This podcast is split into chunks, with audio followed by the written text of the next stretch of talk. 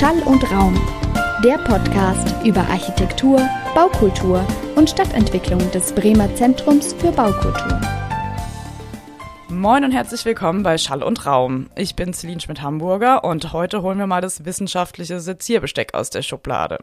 Wir schauen uns nämlich gemeinsam mit Dr. Friederike Landau-Donnelly an, was eigentlich diese Stadt für alle genau sein soll. Also was verbirgt sich hinter dem Begriff bzw. dieser Forderung. Und ja, ist die Stadt für alle eigentlich wirklich für alle gedacht? Friederike ist interdisziplinäre Stadtforscherin und als ja, politische Theoretikerin und Kulturgeografin arbeitet sie viel mit politischen Theorien von Konflikt und Raum, um eben dann ja künstlerische Formen von Protest und auch die Entstehung von politischen AkteurInnen in Städten besser zu verstehen. Sie arbeitet und lebt teils in Nijmegen in den Niederlanden, aber auch in Berlin. Und was jetzt hinter so diesen ganzen Begriffen, die ich gerade schon genannt habe, verbirgt, das hören wir natürlich gleich im Gespräch. Und genau, wir haben natürlich auch wieder eine fantastische Urban Legend im Gepäck und auch immer noch Sockenauflager. Von daher Bestellungen und Nachrichten könnt ihr uns gerne an podcast.bzb-bremen.de schicken. Also schlag zu und nun viel Spaß. Hallo Friederike, ich freue mich richtig doll, dass du hier bist. Hallo Celine. Schön, dass wir hier jetzt mal wieder in der Hochschule sitzen und uns ein bisschen austauschen können. Genau, zu Anfang habe ich dir ja schon versprochen, im Vorhinein gibt es erstmal ein kleines Kennenlernspiel. Sehr gut. Und es geht quasi darum, dass ich und die ZuhörerInnen dich ein bisschen besser kennenlernen. Mhm. Und äh, das machen wir immer so, dass wir ein sogenanntes Assoziationsspiel spielen. Oh, sehr gut. Das heißt, ich sage quasi gleich einen Begriff oder ein Wort oder so und du sagst einfach ganz schnell, was dir dazu einfällt. Okay. Bist du bereit? Ich bin bereit, ja. Schön. Ähm, Lieblingsort? Eisdiele. äh, Berlin. Hm, Kreuzberg. Hm. Dann Tipp gegen Winterblues. Hm. Wenn ich jetzt schon wieder Eis sage, kommt es vielleicht verdächtig rüber, aber einmummeln und Eis essen unter der warmen Bettdecke. Aber ich muss sagen, das Thema Eis ist ja auch, wenn man dich googelt und sich ein bisschen mit deiner Person auseinandersetzt, auch ein wiederkehrendes Motiv. Es ist ne? leider präsent, das ist richtig, ja. Aber ich kann das auf jeden Fall year-round äh, gut vertreten. Cool, dann äh, Nijmegen. Ja, zweite Heimat mittlerweile. Also ich muss schon sagen, jetzt äh, ich gehe äh, Richtung drittes Jahr da an der Uni und ich fühle mich schon sehr wohl. So direkt am Wasser, äh, spazieren, äh, in den Wald gehen, Pfannkuchen essen. Da kann man es gut aushalten. Ja, wir haben ja heute schon so einen kleinen Rundgang gemacht durch Bremen. Mhm. Deswegen mhm. natürlich jetzt das Wort Bremen. Ja, Kaffee kann ich jetzt endlich sagen. Das war mir nicht so bewusst, aber da bin ich auch großer Fan von, neben der Eiscreme. Genau, erste Assoziation. Du bist mal eine Person, die nicht Stadtmusikanten sagt, das ist sehr gut. Ja, den Mythos hast du ja leider ein bisschen dekonstruiert und mir erklärt, dass die Bremer Stadtmusikanten gar nicht es nach Bremen geschafft haben. Ja, also. gut, dass wir nochmal jetzt mit diesem Klischee hier auch aufräumen. Genau, also liebes Stadtmarketing der Stadt Bremen, schreibt die Geschichte um. Think bigger. Genau. Ja. Äh, Planungskultur. Wenn jetzt Blank kommt, ist das vielleicht auch eine Aussage in sich. Ja, leider so ein bisschen dröge. Vielleicht sollte es lieber Kultur der Planung heißen, aber vielleicht kommen wir da dann äh, drauf zu sprechen. Mhm. dann Simone de Beauvoir. Oh, großes Vorbild. Das war, glaube ich, meine erste intellektuelle Liebe ähm, als ich meinen Master gemacht habe vor etwas über zehn Jahren. Ist jetzt so ein bisschen verblasst, aber ich bin ihr nach wie vor dankbar und äh, sozusagen, also ihr Erbe hat mich die schöne Philosophie der Kontingenz gelehrt, also dass die Dinge immer auch anders sein können. Das hat sich bis heute in meinem Denken und Arbeiten durchgesetzt. Lieblingsklischee. Oh, das ist äh, schwierig. Über mich selbst, über die Welt. Kommt drauf an, wie du das assoziierst. Oh, jetzt bin ich wahrscheinlich auch so ein bisschen äh, gendersensibel und würde sagen, irgendwelche Klischees über Frauen. Also irgendwie langweilt es mich doch, dass das so ein bisschen diese soften Themen äh, die ganze Zeit mit Frauen in Verbindung gebracht werden, obwohl ich es natürlich großartig finde, wenn sich Frauen um Fürsorge und Solidarität kümmern. Aber ja, ich glaube, ich bin so ein kleines bisschen müde, dass das nur Frauen in ihrer Vielfalt sozusagen zugeschrieben wird. Aber dann vielleicht jetzt so ein bisschen noch das Gegenteil davon, Utopie. Wir sprechen ja gleich über die Stadt für alle. Ich bin mir gar nicht sicher, ob das meine Lieblingsutopie ist. Ich glaube, meine Lieblingsutopie ist eigentlich eher, Leben in Differenz besser vereinbar zu machen. Also das ist ein bisschen was anderes als dieser universale Alle-Begriff oder alles. Differenz, Unterschiede feiern und damit gut umgehen, das ist, glaube ich, meine Utopie. Cool, dann können wir jetzt gleich mal einsteigen ins Gespräch. Ähm, genau, du bist ja Politikwissenschaftlerin und aber auch Stadtsoziologin mhm. und arbeitest am Lehrstuhl für Kulturgeografie an der Uni in Nijmegen. Ich glaube, ich kann es wirklich nicht richtig aussprechen, aber Nijmegen für die Holländer oder Nimwegen für die Deutschen. Okay, na gut. Das habe ich schon mal gelernt jetzt, sehr gut. genau, also Kulturgeografie. Was bedeutet das denn eigentlich überhaupt, um jetzt nochmal so die Zuhörenden einmal abzuholen, wo Ja. du quasi so herkommst, was du so machst? Beziehungsweise vielleicht ist es am einfachsten zu veranschaulichen, wenn du uns mal so sagst, was du den ganzen Tag eigentlich so machst. Okay, ja, würde ich sagen, sind zwei separate Dinge. Deswegen fange ich jetzt erst nochmal an, wo ich da eigentlich genau arbeite.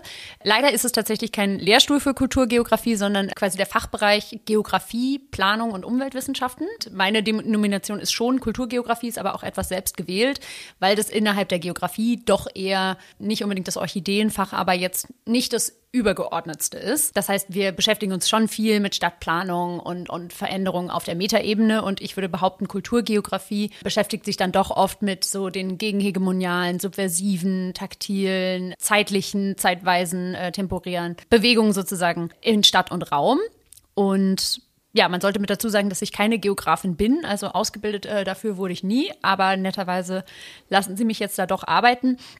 So wie ich jetzt äh, quasi äh, Kulturgeografie für mich selbst begreife, ist es im Grunde genommen den Zusammenhang zwischen Kultur und Stadtraum mir anzuschauen. Kommt auch ein bisschen daher, dass ich halt über künstlerische soziale Bewegungen promoviert habe, also die Frage von, wie verändern Kunst und Kultur den Stadtraum oder auch die Stadtpolitik. So kann man Kultur einmal konkret und manifest irgendwie begreifen, aber man kann natürlich Kultur auch total groß denken und sagen so, was ist die politische Kultur, was ist die normative Kultur oder Ideologie, sagen manche, einer Stadt und ja, wie schlägt sich das räumlich wieder, nämlich in Verboten oder Erlaubnissen in der Dichte oder in der, ja, des Erhalts von kulturellem Erbe oder wie äh, Baudenkmälern und solchen Sachen. Also es gibt total viele Möglichkeiten, Kulturgeografie, glaube ich, zu interpretieren. Und jetzt zum zweiten Teil der Frage, was mache ich eigentlich den ganzen lieben langen Tag? da bin ich ja, im Umbruch würde ich sagen, denn es ist sehr leicht, äh, sich einfach von seinen verschiedenen E-Mail-Postfächern auffressen zu lassen und den ganzen Tag nur äh, das zu machen. Ich habe aber gerade auch wirklich durch die Pandemie so ein bisschen gelernt, dass ich persönlich eigentlich gut funktioniere, wenn ich nicht den ganzen Tag vorm Screen sitze. Also ich habe letztes Jahr meine erste Artist Residency gemacht in Süditalien im Sommer. Das war natürlich auch eine besonders schöne Situation. Aber da ähm, habe ich zwei Künstlerinnen kennengelernt, die quasi eine künstlerische Praxis des Laufens haben. Und äh, die haben so ewig lange Pilgerungen im Grunde genommen gemacht und waren drei Monate unterwegs. Das kann ich mir jetzt natürlich irgendwie nicht leisten oder ich leiste es mir nicht. Habe aber dann äh, für mich den äh, Begriff des Walking Office geprägt. Das heißt, ich versuche extrem viele Sachen auszulagern und einfach spazieren zu gehen, weil mich tatsächlich dieses meditative Gehen irgendwie auf andere Gedanken bringt. Und dann notiere ich zum Beispiel total viele Sachen, die ich hinterher aufschreibe oder auf Vorlesungsfolien packe oder was ich Leuten hinterher antworte oder versuche auch äh, Telefonate irgendwie im Gehen gegenzunehmen. Und so versuche ich mehr meine Tage zu verbringen. Ja, das kenne ich. Das mache ich auch sehr gerne. Ja. Ich habe auch meine Masterarbeit tatsächlich über das zu Fuß gehen geschrieben. Ah ja, Und okay. Ja, ja, The also Art das- of Walking, ja. Ja, es war ein sehr pragmatischer Ansatz. Es ging um Stressmessungen im unter zu Fuß gehenden quasi Ah, okay. mit so Sensoren und so weiter. Aber Ja. Ja, das zu Fuß gehen ist schon sehr magisch. Also Ja. ich mag das auch gerne. Ja, und es ist halt einfach auch, also gerade als Stadtforscherin, eine ganz wertvolle Art, eine Stadt kennenzulernen. Also klar, wenn du dich in einen sehr vollen Bus in Südamerika stellst, lernst du auch extrem viel, was äh, Leute für private Tätigkeiten oder Praktiken sozusagen im öffentlichen Raum des Busses irgendwie äh, praktizieren. Also da habe ich alles schon gesehen, von Maniküre bis zu irgendwie, keine Ahnung, äh, Handel von verschiedenen Gegenständen. Und ne, also auch das Fahrrad ist irgendwie eine total wichtige Kategorie der Stadterfahrung, aber für mich ist irgendwie Laufen und eben auch in meinem eigenen Tempo äh, die Dinge sehen und, und so einnehmen, ja, total wichtig geworden. Ja, ist ja auch kognitiv das am wenigsten anstrengende, ne? Ist die natürliche Geschwindigkeit. Ja. Mhm. Man reduziert keine Komplexität durch ne, Geschwindigkeitsbeschleunigung. Das ist ja schon so, dass man beim Fahrradfahren, Zugfahren, wie auch immer, Ja. sieht man ja einfach auch weniger. Ja, Ist auch spannend. Ist man hier wieder bei Lucius Burkhardt und der Spaziergangswissenschaft? genau. Das habe ich irgendwie so über die Zeit, glaube ich, so ein bisschen für mich anerkannt, dass es für mich eine gute Methode irgendwie ist, äh, mein eigenes Denken so ein bisschen zu strukturieren und ja, Eindrücke aufzunehmen und so. Ja, also hast du ja gerade schon gesagt, das Thema der Staffel und auch unserer Folge heute ist die Frage nach einer Stadt für alle oder ja, es ist eine Forderung, ist es überhaupt die Utopie? Wer weiß, aber dieser Begriff ist ja auf jeden Fall sehr virulent, kann man ja schon sagen.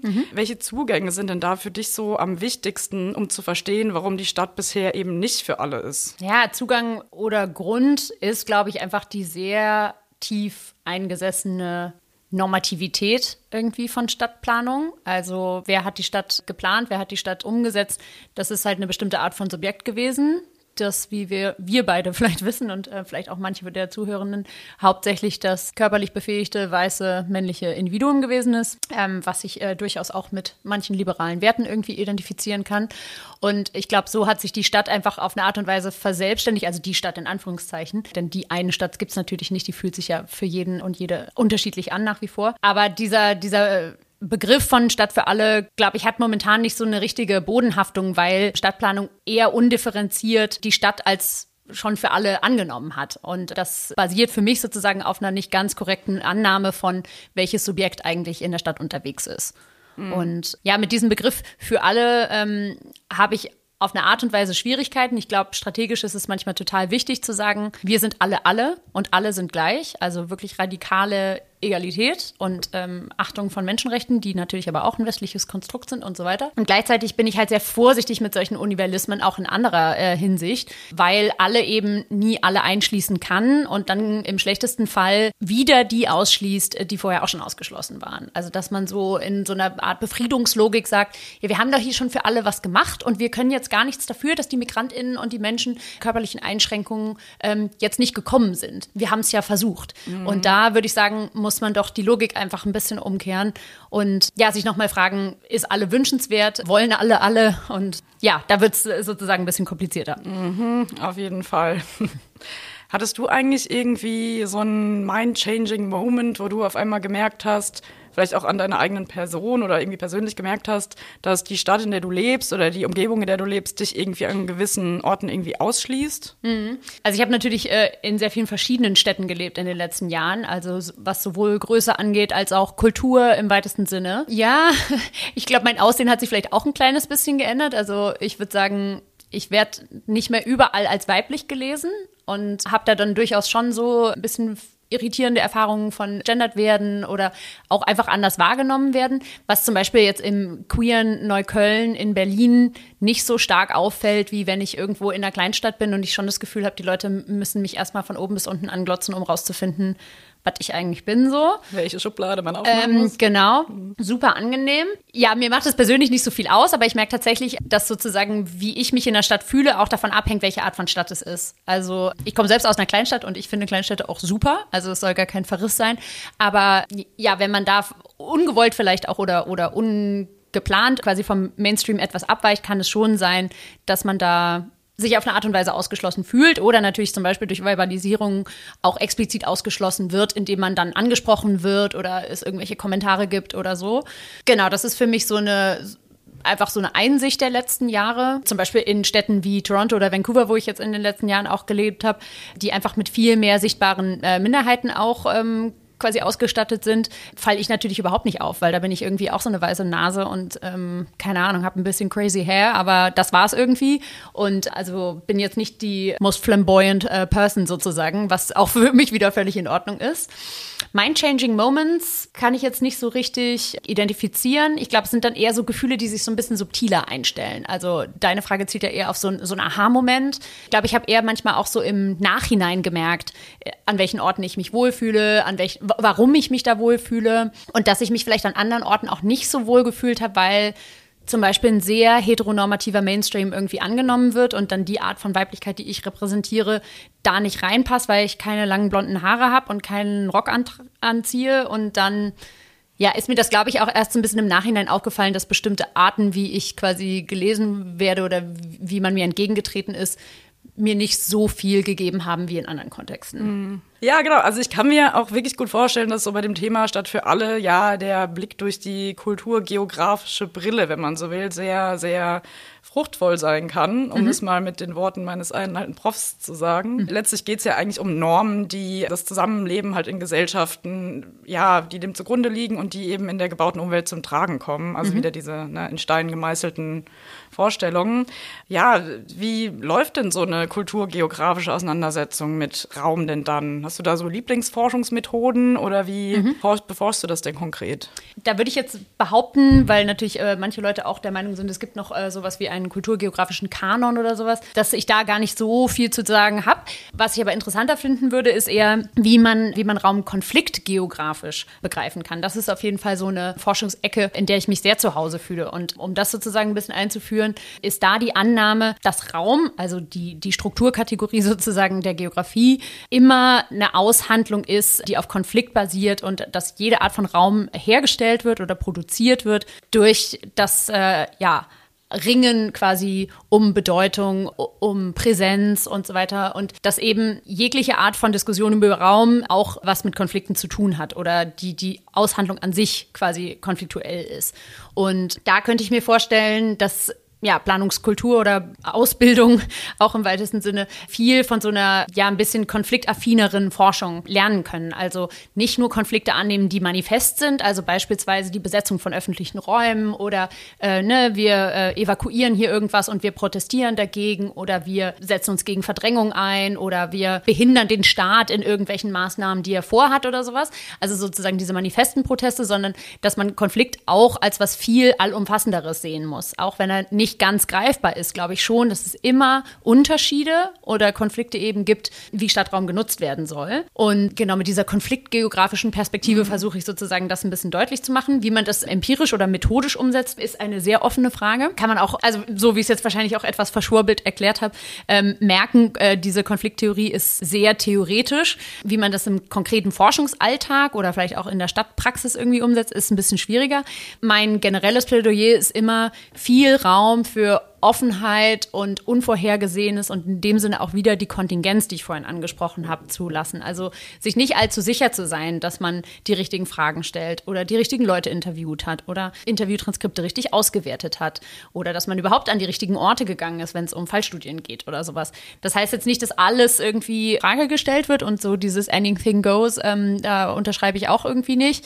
Aber dass man doch etwas radikaler eigentlich die Reflexivität und wie gesagt Unvorhersehbarkeit von Forschung Forschungsprozessen irgendwie berücksichtigen muss. Und ja, methodisch bringt uns das eigentlich auch vor eine völlig neue Situation, dass manche sozialwissenschaftliche Methoden von Raumwissenschaft sozusagen gar nicht ausreichen. Ne? Also ich habe jetzt zum Beispiel auch durch die Pandemie geschuldet angefangen, total viele Gedichte zu schreiben. Einmal natürlich einfach, um selbst als Mensch klarzukommen, aber auch Forschungsgedichte. Also zu merken, ich kann diese InterviewpartnerInnen selbst sprechen lassen und hier direkt zitieren. Aber durch meine gesamten Eindrücke, die natürlich viel mehr über diese direkten Rohdaten hinausgehen, zu verarbeiten, brauche ich eigentlich eine ganz andere Art von Sprache als das, was in so einem peer-reviewed Artikel gewollt ist. Und habe mir das zum Beispiel jetzt ein bisschen zur Hand genommen, also es ist mein eigenes Werkzeug sozusagen, Forschungsgedichte zu schreiben und zu sagen, okay, hier habt ihr irgendwie die empirische Datenauswertung und hier habt ihr aber irgendwie noch so ein kleines Outro, was ich euch auch noch mal sagen wollte. Und weiß nicht, ob man das als Methode qualifizieren kann, obwohl es natürlich auch viele kreative Forschungsmethoden gibt und die sind auch, glaube ich, so ein bisschen auf dem Vormarsch. Aber ja, das wäre meine persönliche Antwort sozusagen, wie man Stadt, Raum, Konflikt irgendwie begreifen kann. Also ich will jetzt eigentlich gerne mal so ein bisschen den Blick äh, weiten, weil Du bist ja auch Kulturgeografin, hast du ja vorhin auch schon so ein bisschen anklingen lassen, dass du sehr viel unterwegs warst mhm. in der ganzen weiten Welt, also auch in verschiedensten Kulturkreisen. Mhm. Hast du da irgendwie was Berichtenswertes, also berichtenswert ist natürlich sehr groß gefasst, mhm. aber gerade so was wieder so diese, ja, dieses Zusammenspiel aus vielleicht Geschlecht oder Gender im weiteren Sinne und der gebauten Umwelt irgendwie angeht? Muss ich kurz ein bisschen drüber nachdenken. Also ich habe schon das Gefühl, dass es, jetzt mal ins Unreine gesprochen, mehr oder weniger heteronormative Städte gibt also ich glaube, es gibt schon, oder dann entsprechend natürlich auch nationale Kulturen. Es gibt schon Orte, an denen ich das Gefühl habe, es ist sehr deutlich lesbar, was so die normale, gute Praxis ist, wie man sich in der Stadt verhält.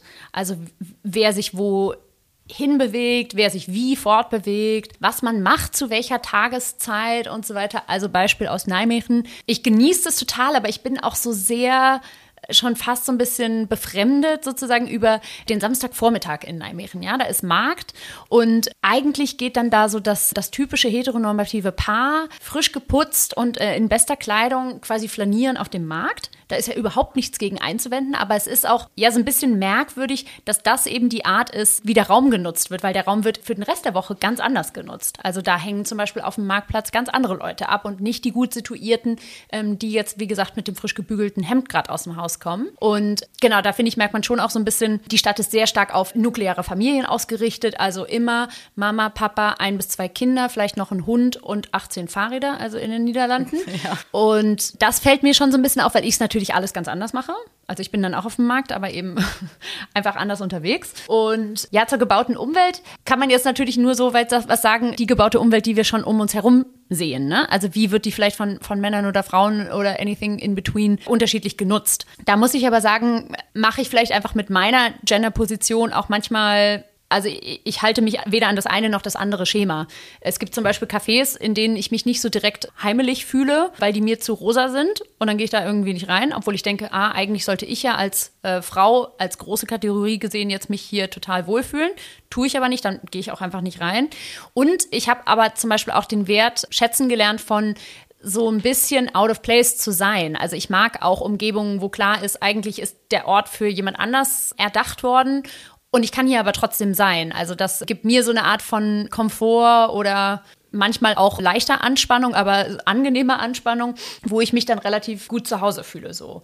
Und weil du auch verschiedene internationale Kontexte angesprochen hast, finde ich schon auch interessant, in welchem Grad von Multikulturalität oder auch Postkolonialität man irgendwie lebt. Also hatte ich vorhin schon kurz angesprochen, Toronto ist, glaube ich, eine der Städte weltweit der höchsten Rate von sichtbaren Minorities, die dort leben. Und das macht natürlich im Stadtbild auch was aus. Also zu, zu merken, man ist nicht in einem mehrheitlich weiß geprägten Raum beispielsweise. Und es ist nicht selbstverständlich, dass es eine dominante Sprache gibt, die man auf der Straße hört oder sowas. Und das sind für mich Erfahrungen, die super viel wert sind, obwohl ich auch längst nicht so viel rumgekommen bin, wie ich mir das eigentlich gewünscht hätte und so. Aber wenn ich an solche Erfahrungen denke, genau, fühle ich mich sozusagen meiner eigenen Normalität irgendwie etwas verunsichert, auch im produktiven Sinne. Ja, das finde ich eigentlich immer relativ gut. Ja, speaking of Kanada, das ist doch jetzt mal eine fabelhafte Brücke zu unserer heutigen Urban Legend.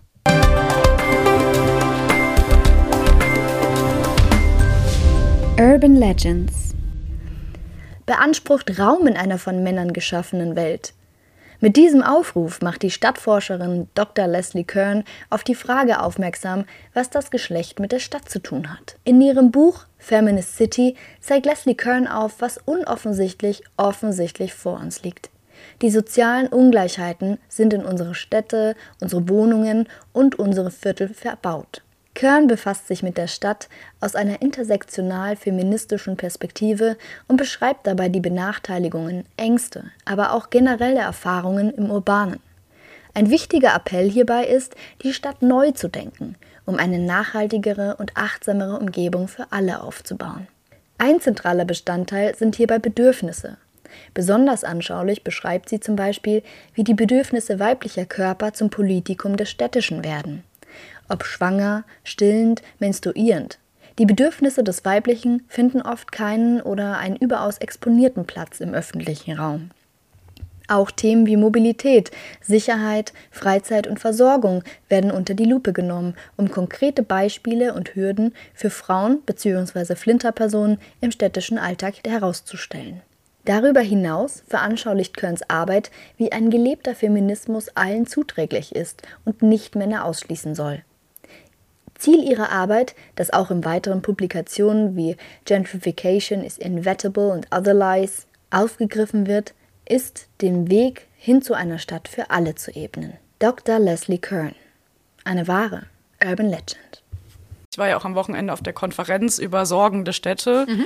Und da geht es ja auch ganz viel um das Thema, oder ja, basiert ja so ein bisschen auf der Annahme der Funktionstrennung in der Stadt. Ne? Das war ja so dieses klassische ja. Charta von Athen. Die Stadt hat die vier Funktionen, Leben, Mobilität, Arbeiten, Freizeit und so. Mhm. Und das muss irgendwie gut in Einklang gebracht werden und getrennt sein. Mhm. Das führt ja auch zu ganz vielen verschiedenen Problemen, weil nicht jede Person hat den gleichen Alltag. Da schwang ja auch schon so ein bisschen das ja. mit, dass man ein Auto hat, dass man da wohnt, dann fährt man mit dem Auto zur Arbeit und dann mhm. fährt man wieder woanders hin und geht dann da einkaufen oder sowas. Und das funktioniert ja eben nicht mehr und bindet ja total die Sorgearbeit an das Private. Mhm. Und ich glaube auch, dass wenn man so über diese Stadt für alle Sachen nochmal weiter nachdenkt, auf jeden Fall auch der, das Thema der Sorgearbeit und der Sichtbarkeit davon auch ja. in der Öffentlichkeit total wichtig ist. Da und stimme ich dir auf jeden Fall total zu. Also für mich ist Fürsorge oder Care auch ein total prominentes Thema jetzt äh, geworden. Ich weiß, es hat da auch ein bisschen so, ein, ja, so eine inflationäre Aufmerksamkeit irgendwie bekommen durch die Corona-Pandemie und auch verschiedene Arten von Fürsorge, also sowohl das irgendwie staatlich organisierte Gesundheitssystem, das privat organisierte Gesundheitssystem, aber dann eben auch diese wirklich Millionen verschiedener Praktiken der Fürsorge, die privat sein können oder die irgendwie innerhalb von, von sozialen Gruppen oder Wahlfamilien oder Freundinnenkreisen oder was auch immer praktiziert werden, die ich auch finde, viel mehr Sichtbarkeit bräuchten. Und vielleicht auch einfach, also wenn nicht staatliche Zuwendung, quasi Leerstellen innerhalb der staatlichen Versorgung, um das machen zu können, was man eh schon macht. Also wie du richtig sagst, die funktionale Stadt löst sich ja irgendwie an allen Enden so ein bisschen auf. Also keine Grenzen zwischen Arbeit und Privat oder zwischen Privat und Freizeit oder was auch immer, kann man heute noch so richtig aufrechterhalten.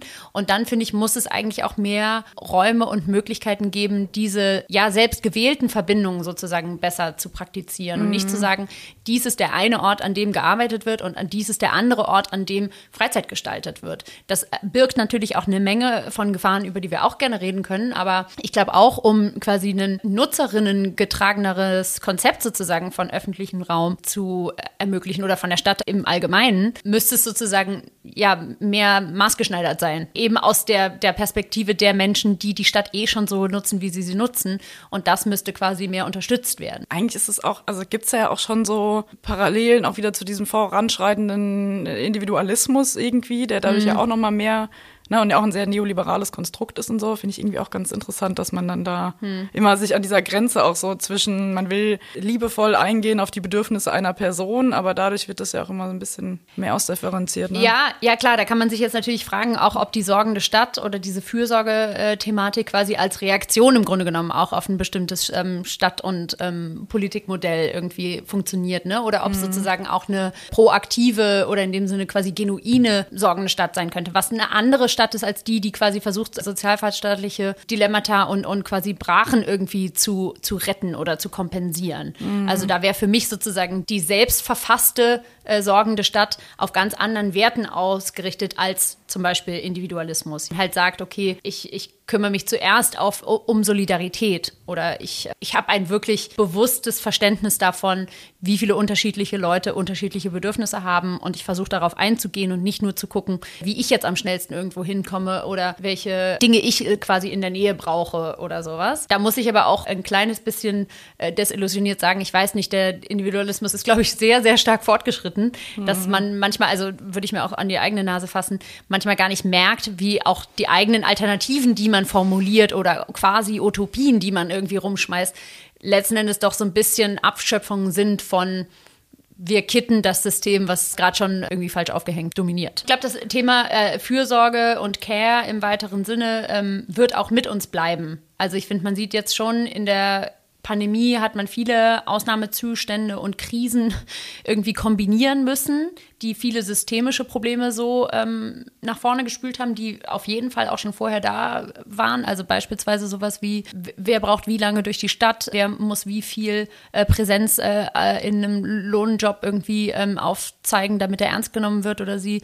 Und da, glaube ich, wird es wie, wie so ein Erbe sozusagen dieser Pandemie geben, was uns weiterhin herausfordern wird. Neue Formen der Gemeinschaft und eigentlich auch neue Formen der Solidarität irgendwie zu. Also da bleibe ich auf jeden Fall eher hoffnungsvoll, dass sich neue Modelle rausschälen werden. Und da irgendwie kleiner Literaturtipp jetzt hier gerade mal noch, und zwar die neue Ausgabe der Zeitschrift Suburban. Da geht es ja auch um das Thema der intimen Stadt. Mhm.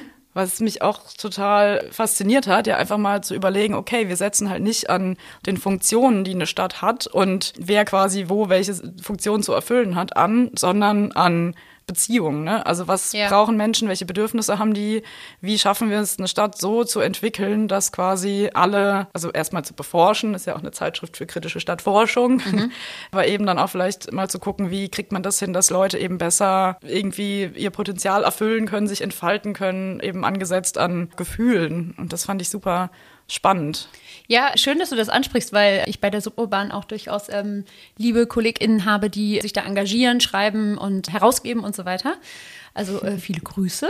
Und auch äh, besonders diese Ausgabe, die du ansprichst, fand ich sehr gut und, und äh, sie auch noch nicht durchgelesen, aber bin dabei. Was ich daran wichtig finde, ist eben, dass es auch zu dieser Debatte von was ist privat und was ist öffentlich Toll. irgendwie beiträgt. Ne? Also die Annahme, dass das Private nur im privaten Raum stattfindet, ist ehrlich gesagt auch sehr eng geführt, weil es gibt erstens viele äh, private oder intime äh, Praktiken, die sich in der Stadt vollziehen. Also Stichwort äh, Sex in der Öffentlichkeit oder was weiß ich, Stillen in der Stillen, Öffentlichkeit. Ja. Genau, ist das jetzt privat oder ist das irgendwie die Versorgung der nächsten deutschen Bundeskanzlerin? Keine Ahnung, weiß es. Aber ich finde es irgendwie wichtig, dass man da sich Gedanken drüber macht, dass ja die, die Unterteilung in privat und öffentlich extrem politisch und mhm. auf eine Art und Weise auch hegemonial durchgesetzt ist. Nämlich, dass jemand gesagt hat, das ist jetzt nicht mehr öffentlich oder dafür sind wir nicht zuständig oder das wollen wir hier nicht. Ich glaube auch, dass wir da eine neue Ordnung brauchen. Neben dieser Öffentlichkeits- und äh, Privatunterteilung finde ich auch, was du noch angesprochen hast, nämlich die Rolle von Gefühlen oder Affekten oder, oder Sinnen im weiteren Sinne total interessant. Also sich zu überlegen, dass die Stadt nicht nur äh, ein Ort ist, der immer leise sein muss und der immer gut funktionieren muss, sondern der auch ein Ort für Vielstimmigkeit ist, ja. Und also es gibt natürlich unterschiedliche Empfindlichkeiten von wie viel sinnliche Stimulation man in einer Stadt braucht, aber ich finde es wichtig, dass da auch bestimmte Sachen nicht ausgeschlossen werden. Also Leute, die schlecht riechen oder Leute, die draußen Musik machen oder sowas. Da ist ja auch eine ganz klare Setzung von, wer erlaubt, dass es so gemacht wird und wer es nicht erlaubt. Glaube ich, ähm, also zukunftsfähige Städte ähm, brauchen eigentlich viel mehr Raum für so eine Art von Vielstimmigkeit. Wo wir wieder beim Thema Stadt für alle sind. Ne? Wer ist dieses ja. Alle? Ja, ja, ja, ja. Das werden wir wahrscheinlich heute leider nicht rausfinden, aber Nein. wir werfen uns gegenseitig so ein paar Entwürfe zu oder zumindest versuche ich irgendwie auch aufzudecken, dass hinter diesem Postulat sozusagen für alle manchmal auch engere Definitionen, die was mit Macht zu tun haben, stecken, dass man das eben auch hinterfragen muss, warum für alle eigentlich gefordert wird und dann nicht umgesetzt wird. So. Ich will jetzt einmal so ein bisschen überleiten zu unserem zweiten Block in Anführungszeichen, weil ich bin ja auf dich aufmerksam geworden, weil du selbst einen Podcast hast. Mhm. Wer weiß, ob es noch weitergeht. Das werden mhm. wir noch rausfinden wahrscheinlich. Der den Namen Stadtraum Frau Sternchen trägt. Dem geht es ja um queer-feministische Perspektiven auf Architektur, Stadtplanung und Aktivismus. Mhm. Also eigentlich eigentlich, ja, haben wir da sehr große Überschneidungen. Absolut. Ich freue mich auch heute hier quasi an der anderen Ende des Mikrofons zu sitzen ja. und deine Assoziationsfragen zu beantworten. Ja, das wollte ich jetzt aber auch, ja, ist auch irgendwie spannend. Also wie ist es denn jetzt gerade so für dich mal quasi der, auf der anderen Seite zu sein? Also ich rede ja eh gerne über Städte ähm, oder über in weiteren Sinne auch gebaute Umwelten. Aber ich finde es hier schön zu merken, wie viel ich sozusagen aus meiner Forschung, die halt ja auch oft theoretisch ist, irgendwie auch verbinden kann sozusagen mit ähm, architektonischer Praxis oder eben auch mit feministischer Stadtpraxis. Und ich bin keine ausgebildete Architektin, also ich habe auch nur ein sehr begrenztes Mandat, denke ich, über bestimmte Dinge zu reden und bin mir auch sehr bewusst von, was ich nicht so viel Ahnung habe. Aber ich habe das Gefühl, dass dieser Podcast irgendwie dann doch eine ziemlich große Community irgendwie zusammengebracht hat, was ich schön fand. Also ich habe viel darüber gelernt, wie ähm, der Arbeitsalltag und diese ganzen Welten sozusagen von Architektinnen irgendwie aussehen oder auch Planerinnen. Und gleichzeitig habe ich gemerkt, wie viel meine Konzepte auch was mit Architektur zu tun haben und da vielleicht auch mein eigenes äh, Bewusstsein so ein bisschen mehr geschärft. Also ich finde sozusagen dieses Wechselverhältnis und diese, diesen Rollenwechsel auch total spannend und, und gut mm. für mich. Äh, ja, was hat dich denn eigentlich damals dann so angetrieben, den Podcast überhaupt ins Leben zu rufen? Und wie war das? Bist du da, der ist ja vom Argon Verlag produziert, bist du da hin und hast angeklopft und gesagt, hey, ich bin hier, ich will gerne einen Podcast machen oder war das andersrum? Ähm, ich muss überlegen, ob ich das noch so genau in seiner Chronologie zusammenbekomme. Tatsache ist, dass es eine ganz faszinierende und sehr sehenswerte Fernsehdokumentation gegeben hat, die Frauen bauen hieß und dass im Anschluss an diese Fernsehproduktion dann die Idee entstanden ist, darum sozusagen noch ein Podcast-Format anzubieten. Und mich hat damals eine der Produzentinnen von Argon angesprochen, ob ich Lust hätte, das zu moderieren bzw. zu hosten. Und ich weiß nicht, ob es so schlau ist, das jetzt zu sagen, ich am Anfang schon auch eher zögerlich war, weil ich gedacht habe, oh, ich weiß nicht, ob ich mich da jetzt so reinwagen kann, sozusagen, weil ich eben doch auch, also äh, ja, ist auch ein bisschen blöde, aber äh, doch auch sehr Respekt von den Disziplingrenzen sozusagen hatten. Ich meine, ich habe einen sehr interdisziplinären Hintergrund von mir selbst. Ja, du hast es gesagt, ich habe Politikwissenschaften studiert, in Soziologie promoviert, ich arbeite in der Geografie in der Zwischenzeit habe ich nochmal schnell in der Stadtplanung und in der Kunst gearbeitet. Also da ist auch einiges zusammengekommen, aber es war beispielsweise Architektur nicht auf dem Zettel. Und trotzdem habe ich dann quasi versucht, mit dieser stadtforscherischen oder stadtpolitischen Weitung von Architektur eigentlich eine gute Fläche gefunden, wo ich total tolle Gespräche führen konnte. Und wir haben ja dann also viele praktizierende Architektinnen, aber eben auch Leute, die über Architektur oder Architekturgeschichte selbst arbeiten und so. Und dann habe ich mich irgendwann auch so ein bisschen gelöst davon, dass das jetzt ein spezifisch Architektinnen fokussierter Podcast sein mhm. muss. Er trägt ja, wie du vielleicht gemerkt hast, auch Architektur nicht im Namen, mhm. ähm, so dass ich gedacht habe, okay, ich denke Stadtraum Frau und Frau in all seiner Vielfalt des Begriffs ja, spricht viele Leute an und wir können trotzdem über gebaute Umwelten und die Implikationen von gebauten Umwelten auf unser Leben als Frauen ja. irgendwie gut sprechen. Und ja. so bin ich dann da irgendwie zugekommen und alles hat sich so entwickelt und wie es halt so ist sitzen wir jetzt hier, weil der Argon Verlag genau. nämlich, äh, auf mich dann zugekommen ist. Und ja. genau, und das, also das sind ja sechs Episoden, mhm. die quasi der Podcast äh, die umfasst. Ja. Und ähm, ja, also nach welchen Kriterien hast du denn diese Unterthemen ausgewählt? Also ich kann jetzt gerne mal für die Leute, die den Podcast nicht kennen, die nochmal ganz kurz anteasern. Also es geht um Architektur und Aktivismus, es geht um queere Architektur, um Architektur und Lebensraum, um Ausbildung in der Architektur, aber auch um Architektur und Gefühle und Architektur und Intersektionalität. Mhm. Alle mit ganz tollen GesprächspartnerInnen. Also ich empfehle sehr, diesen Podcast sich zu Gemüte zu führen. Genau, aber wie kamst du denn genau jetzt auf diese sechs Themenbereiche? Ja, also die quasi Titelfindung ist irgendwie schwierig gewesen, weil man dann doch merkt, ähm, wenn man im Gespräch ist, also ich bin gespannt, wie diese Folge hier heißen wird. Äh, man spricht über so viel. Mhm. Ähm, wie fasst man das irgendwie zusammen und was gibt es für ein Schlagwort, was Zuhörende vielleicht auch anspricht? Ursprünglich war ich, glaub, war, glaube ich, die Idee mal den, also quasi alle Episoden nach Architektur plus X mhm. zu benennen. Aber beispielsweise beim Thema Queer passt es hervorragend. Du kannst weder sagen Architektur plus Queer oder irgendwas anderes, weil queer an sich ja ein sperriger und, und äh, quasi wenig greifbarer Begriff ist, so dass es da jetzt kein richtiges System gegeben hat. Wir müssen das so und so benennen. Ich denke, mir war sehr wichtig, dass die Interviewpartnerinnen sich mit dem Griff oder mit der Episode sozusagen identifizieren konnten. Also da haben wir auch so ein bisschen Ping-Pong gespielt. Aber trotzdem sozusagen von der thematischen Bandbreite habe ich halt versucht, wirklich das Thema queer feministischer Podcast irgendwie ernst zu nehmen und habe tolle Gesprächspartnerinnen gehabt, wie zum Beispiel Shivani Shankar Chakraborty Party, äh, mit der ich über queere Architektur gesprochen habe. Ich habe aber auch mit allen anderen Gesprächspartnerinnen darüber gesprochen, wie sie sich eben auch als Frau in dieser Architekturwelt verstehen oder ob sie sich auch überhaupt als Frau äh, verstehen. Ich finde, in der Folge mit Nilufa äh, Tajeri wird auch deutlich, dass ähm, intersektionales Denken und Praktizieren in der Architektur irgendwie super wichtig ist. Da haben wir sozusagen versucht, den Bogen groß zu spannen, aber wirklich alles von, wo ist man hergekommen, aus äh, einer Ausbildungs-, also aus einem Ausbildungskontext ähm, hin zu ein eigenes Büro gründen oder Familie und ähm, Beruf vereinbaren, sich auf dem Bau als Bauleitung irgendwie zu etablieren und so weiter. All diese Erfahrungen, um die es ja letzten Endes geht und äh, diese Erzählungen von, von den Interviewpartnerinnen eben unterzubringen. Und ich würde sagen, viele Themen tauchen jetzt nicht auf in den Titeln und es könnte mit Sicherheit auch mehr Episoden geben. Aber das war auch so ein bisschen der erste Entwurf, der jetzt mhm. zur Disposition steht und ja, quasi in seiner Unvollständigkeit erstmal versucht, so ein bisschen sich über Wasser zu halten. Aber hast du schon so, eine, so ein Gefühl oder Idee oder was im Kopf, was noch so fehlt an Themen oder die vielleicht jetzt noch ähm, also ich könnte mir vorstellen, man könnte auch noch eine Spur konfrontativer werden. Also mit Sicherheit nicht verkehrt, eine äh, Folge über Architektur und Sexismus zu machen. Mhm. Ich glaube, was mich auch interessieren würde, wäre eine Folge über ähm, Architektur und Leistung. Mhm. Also dann doch so dieses sehr wettbewerbsorientierte Denken und sehr meritokratische mhm. äh, Denken irgendwie, was, glaube ich, sehr stark verankert ist. Es würde mich auch noch mal interessieren, über Architektur und Transsein zu sprechen. Mhm. Also quasi wirklich noch mal diesen Gender-Aspekt innerhalb der Architektur weiter zu beleuchten und, und irgendwie darüber Wissen quasi zu verbreiten. Architektur und die Vereinbarkeit von Familie und Beruf, ganz mhm. explizit, mhm. würde mich auch als Thema interessieren. Wir haben durchaus mit Müttern gesprochen im Podcast, aber ja, da sozusagen noch mal mehr zu hören. Ich weiß nicht, ne? wie ist das, wenn du ein zwei Wochen altes äh, schreiendes Kind bei dir hast und wie ist es, wenn du ein Kind hast, was aus der Kita, die zehn Kilometer entfernt ist oder du gerade eine Bauleitung machst und das Kind aus besagter Kita nicht abholen kannst und so weiter. Mhm. Also da konkrete Geschichten und, und Erfahrungen zu hören hören und zu teilen, das fände ich irgendwie nochmal schön.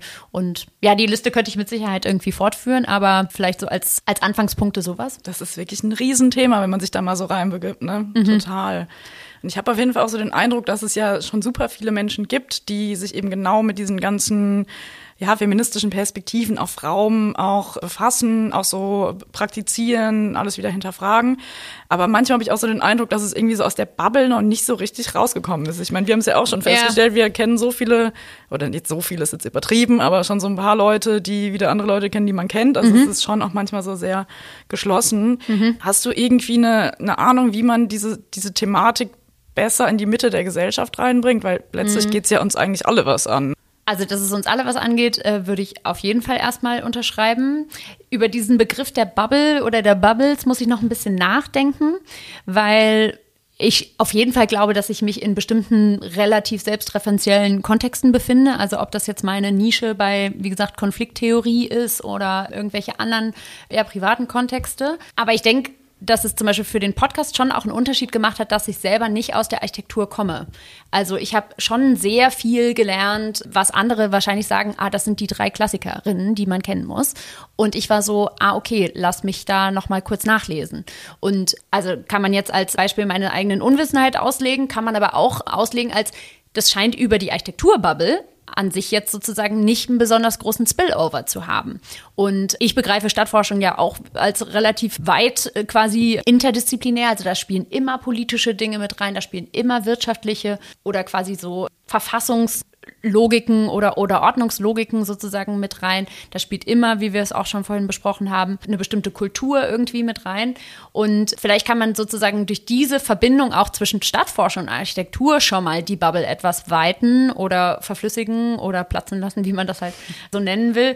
Und trotzdem bewegen wir uns dann immer noch in einem Milieu von Leuten, die sehr affin sind, sich auch mit Theorien, was ist überhaupt Raum, wie kommt das zustande, wer ist daran beteiligt und so weiter, auseinandersetzen.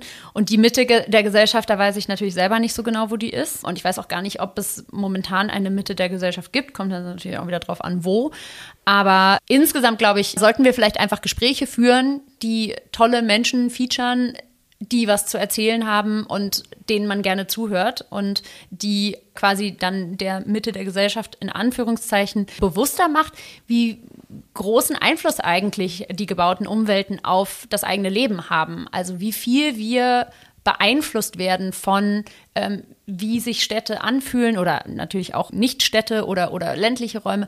Also wie viel es mit uns macht einfach, ja, wo wir sind und, und wie wir uns von A nach B bewegen und so weiter. Und da, glaube ich, haben sowohl Stadtforschung als auch Architektur eigentlich total viel zu bieten. Und wie du richtig sagst, es ist dann eigentlich was sehr Alltägliches und nicht so ähm, der große Star-Architekt, ähm, der mit der Schöpferin, äh, schöpferischen Hand und dem goldenen Kugelschreiber ähm, die Stadt für uns alle von oben plant. Ja, mit dem schwarzen Rolli und der Hornbrille. Richtig, ja, richtig. Unter der Klemmlampe. Irgendwie vielleicht nochmal den Leuten auch einfach klar machen, dass ja jede, also dass eigentlich auch alle was dazu sagen können, weil mhm. wir leben ja alle in äh, Lebensräumen und es geht ja darum, auch bei einer feministischen ja, Stadtentwicklung, Auseinandersetzen mit Raum und so weiter. Also in meinem Verständnis geht es ja auch darum, Erfahrungen, also mhm. Erfahrungen gemäß auch zu planen oder zu entwickeln oder wie auch immer den Blick dafür zu weiten. Und alle Menschen machen Erfahrungen, die halt aufgrund bestimmter Sozialisation halt ähnlich sind, mhm. nach den bekannten Kategorien, Ungleichheitslinien, wie auch immer. Aber mhm. das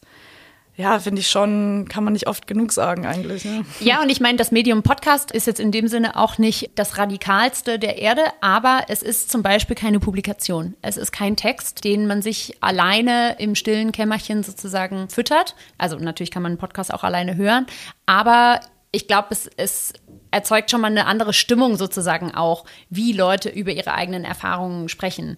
Und da würde ich zum Beispiel gerne auch noch mal auf den Wert von so diesem multisensorischen oder auch affektiven Wissen irgendwie zurückkommen, dass es wichtig ist, Städte auch anders zu erfahren. Also vielleicht kann so ein Podcast den ersten kleinen Anstoß geben, aber die, die gelebte Stadterfahrung oder den Wendungen sozusagen des eigenen Blicks können die Leute natürlich auch nur selber machen, weil es was sehr Körperliches und in dem Sinne auch was sehr Individuelles sind. Mhm. Also eigentlich würde ich jetzt hiermit alle auffordern wollen, durch die Stadt zu gehen, ohne irgendwas zu tun zu haben, ohne irgendwelche Erledigungen zu machen und mal zu gucken, wo man sich da eigentlich befindet und wie man sich eigentlich auch wirklich selber körperlich bewegt. Ich glaube, das ist eine Art von Wissensquelle, die wir oft nicht genügend ausschöpfen und ja, den Körper da sozusagen als, als Ort der Wissensproduktion irgendwie nach vorne zu bringen, ähm, fände ich, glaube ich, irgendwie total wichtig. Und wie gesagt, der Podcast ist schon besser als ein, als ein Buch ohne Bilder, aber vielleicht auch noch nicht das Ende der gelebten Stadtweisheit sozusagen. Ja, ich meine, es wird auch noch sehr viel kommen und ja, auch alle, aller Wissensstand, den wir jetzt haben, der ist ja auch für jetzt gut, aber wer weiß. Ja, und ich meine, es gibt ja auch total viele, also gerade in der Stadtforschung total viele unterschiedliche Medien von irgendwie Soundscapes selber zu entwickeln. Ja,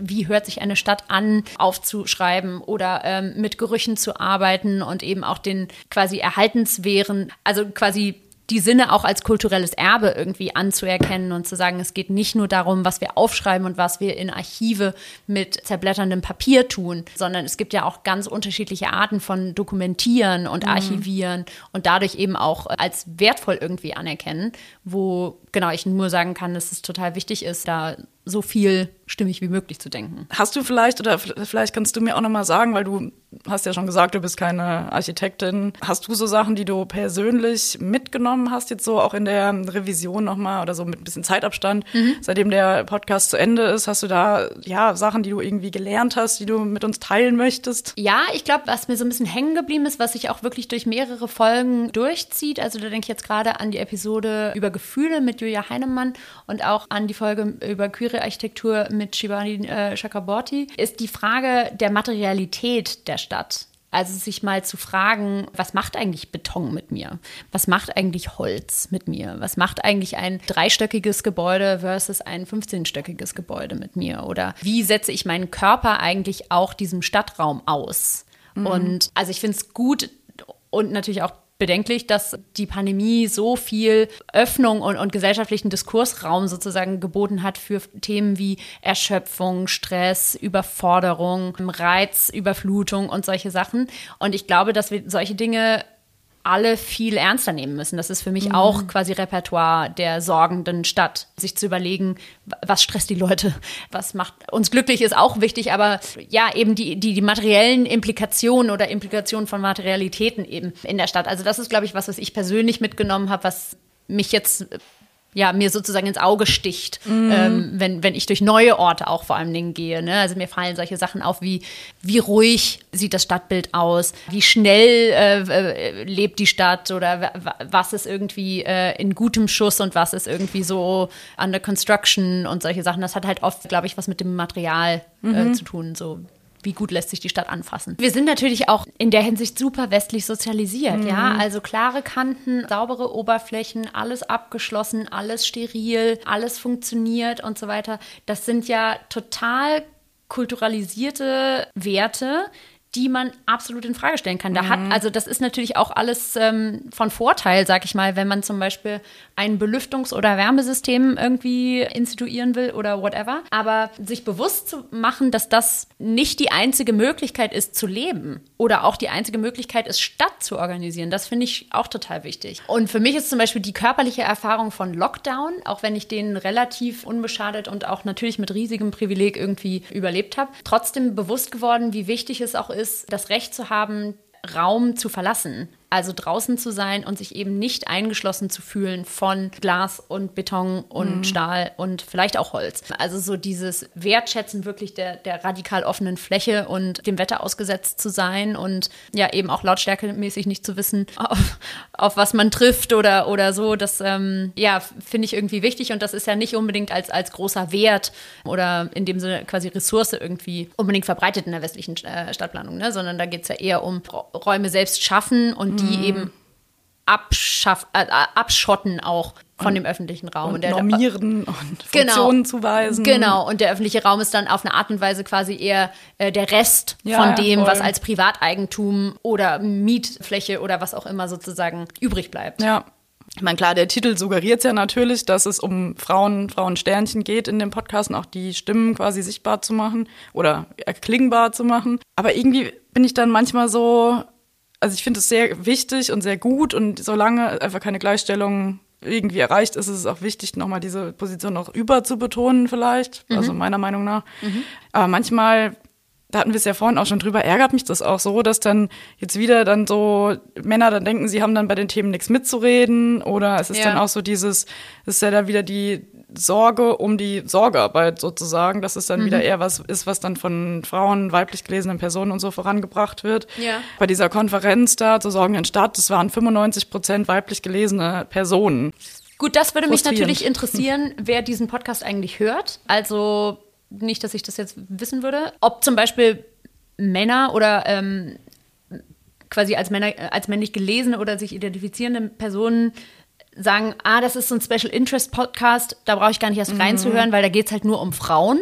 Und denen ist der Gender-Stern dann wahrscheinlich auch egal. Oder ob sie an den Themen nicht mitreden können. Also ich habe jetzt die äh, Folgen, die ja auch sehr ähm, auf bestimmte Persönlichkeiten fokussiert sind, mehr als jetzt ein, ein komplett Querschnittsthema schon so verstanden, dass sie halt Plattformen bieten für interessante Perspektiven und Geschichten, wo ich es überhaupt nicht problematisch finde, dass keine Männer zu Wort kommen. Obwohl ich natürlich an zum Beispiel der Diskussion über Zukünfte von Städten oder die, keine Ahnung, zukunftsausgerichtete Ausbildung von Architekten und Architektinnen und allem dazwischen, dass ich schon denke, dass wir da auch Männer brauchen und feministische Männer brauchen, die mitdiskutieren. So, aber ich habe jetzt quasi keinen Drang gehabt, eine Podcast-Folge mit einem Mann zu machen, um mal zu hören, was der so zum Thema Frauen und Architektur mhm. zu sagen hat.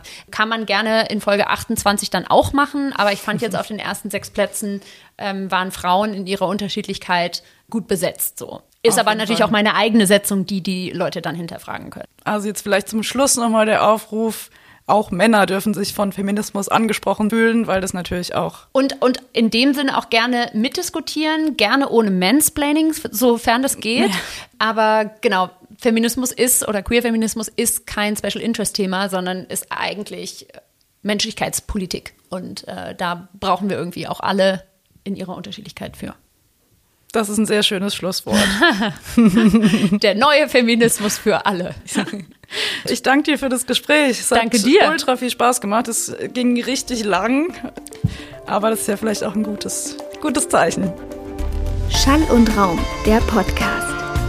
Idee, Konzept und technische Durchführung Celine Schmidt-Hamburger. In Zusammenarbeit mit Christian von Wissel, Jörn Schaper und Frank Peters.